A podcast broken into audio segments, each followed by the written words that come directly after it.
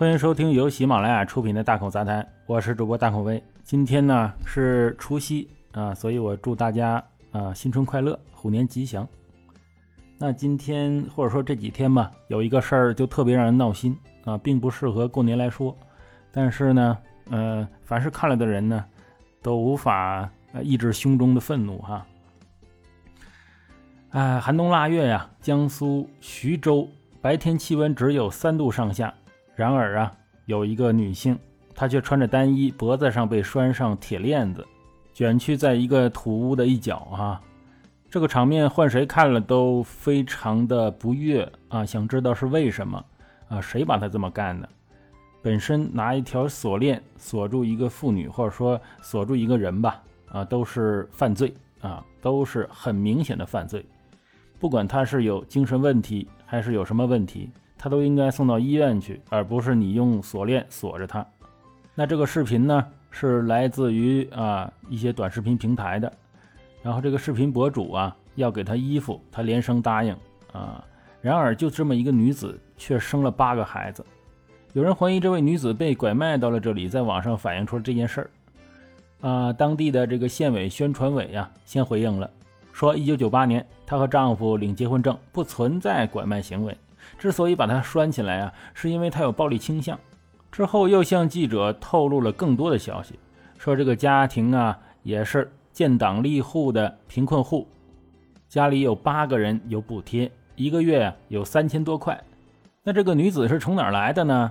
啊，说是孩子的爷爷看见她可怜啊，因为她是一个乞讨的女子，然后就从路边捡回来的。这就很奇怪了哈。那我去路边看到一个乞讨的。可能精神不正常的人，我可以给他捡回来，用绳索捆住他吗？而且还让他生孩子，啊，这明显是禁锢和强奸吗？还有绑架，是不是？所以网友就觉得不对劲儿了。如果这个女子在结婚前就有精神问题啊，那她的婚姻是合法的吗？会不会是强迫或者引导结婚呢？诱导结婚，然后被迫成为生育机器，连生八胎呢？如果这个女子是结婚后出现的精神问题，那她又是怎么患上精神问题的呢？最关键的，女子既然有精神问题会伤人，为啥不送精神病院治疗，而是用铁链子把她绑在屋里呢？真的是捡来的吗？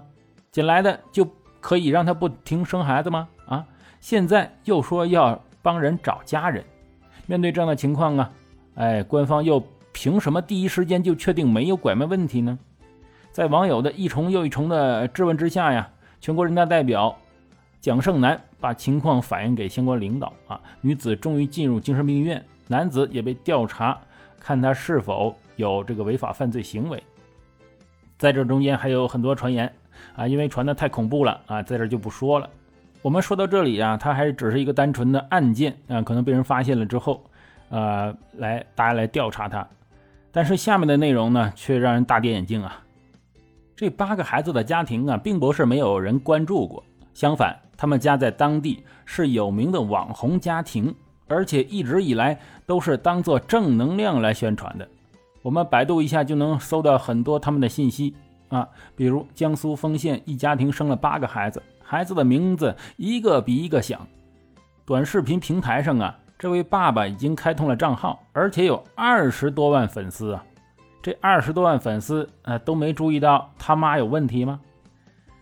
啊，平时还经常有博主会去他家进行拍摄，他们家甚至可以说是一个网红打卡的点。男主人呢，在各色博主的视频里面啊，讲自己的育儿经验，经常有人问他是如何生出这么多男孩的啊，有什么秘方？哎，一边是连话都说不清，必须用铁链子拴着才不伤人的妈妈。一边则是这样的妈妈却生育了至少八个孩子的事实。本来这视频博主早就应该发现不对了，然而他们并没有啊啊，反而和孩子们合影，给孩子们发糖吃，宣传他们心中的正能量。啊，说这个啊男的是伟大的男人呢啊，没有女人会拒绝这样的男人。还说这个女主人什么活都不干啊，你拴的铁链子还还让人干活吗？这些短视频下面的留言呢？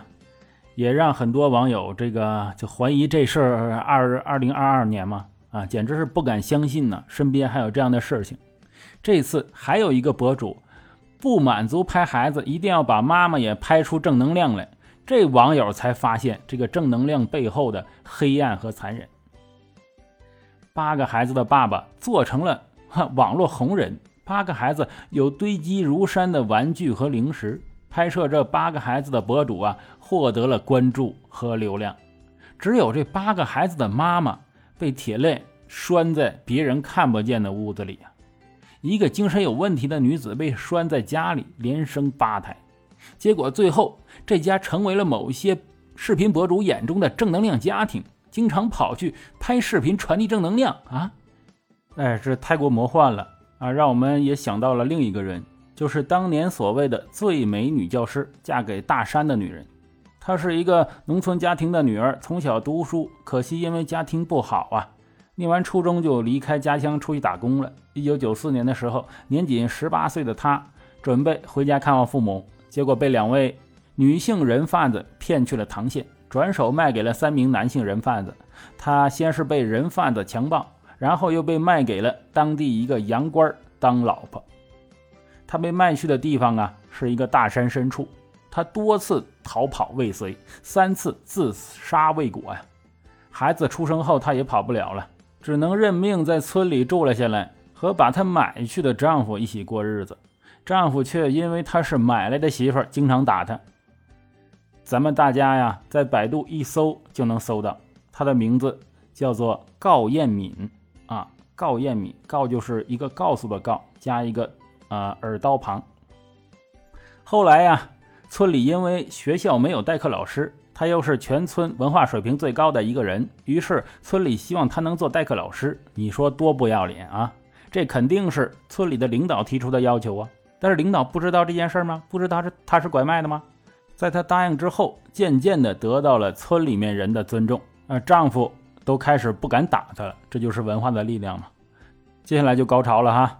二零零七年，她被选为感动河南的十大年度人物啊，说她是最美女教师。她的故事也被大幅的篡改成了电影《嫁给大山的女人》，主旨是歌颂女性的奉献精神。末了啊，这电影还说自己是根据真人真事改编的。这个某某媒体的颁奖词是这么写的。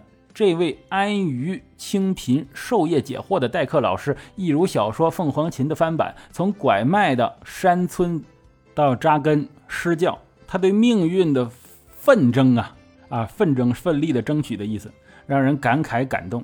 天哪，真让人不知道说啥才好啊！本来应该上今日说法，却做成了感动中国呀。我们真的有一种超能力。就是能从所有苦涩恶臭的东西中咀嚼出甘甜来，能在每一件本来应该愤怒的事情品出正能量和感动来。十几年前的告老师啊，那会儿如此；十几年后去丰县八个孩子家啊拍正能量视频的这些人也是如此。当然，这还不是最大的问题，最大的问题是好像没有人为此负责。你看。呃，村民一大群人啊，一起犯罪，总不能把他们都抓起来吧？毕竟法不责众嘛。你看，你都感动中国了，中国都被你感动了，你在做好事啊，怎么还能追究呢？好像把女神捧起来表扬一通，一大波犯罪分子啊，就不用为此负责了。结果最后居然真的没有人为此负责呀！啊，真的变成了这样对他好啊，不了了之了。这样一旦没有人负责呢，那村民就该买人还会买人，悲剧会一而再再而三的发生了。我们希望这一次啊，如果能查明是买卖人口，或者是啊从街上捡了一个人锁起来啊非法禁锢强奸，真能做到绝不姑息。也希望以后不要再发生这样的阴间新闻了。有人就问呢？如果把妻子送精神病院啊，把丈夫抓起来，那八个孩子没人管怎么办？啊，总有福利机构吧，总可以送孤儿院吧。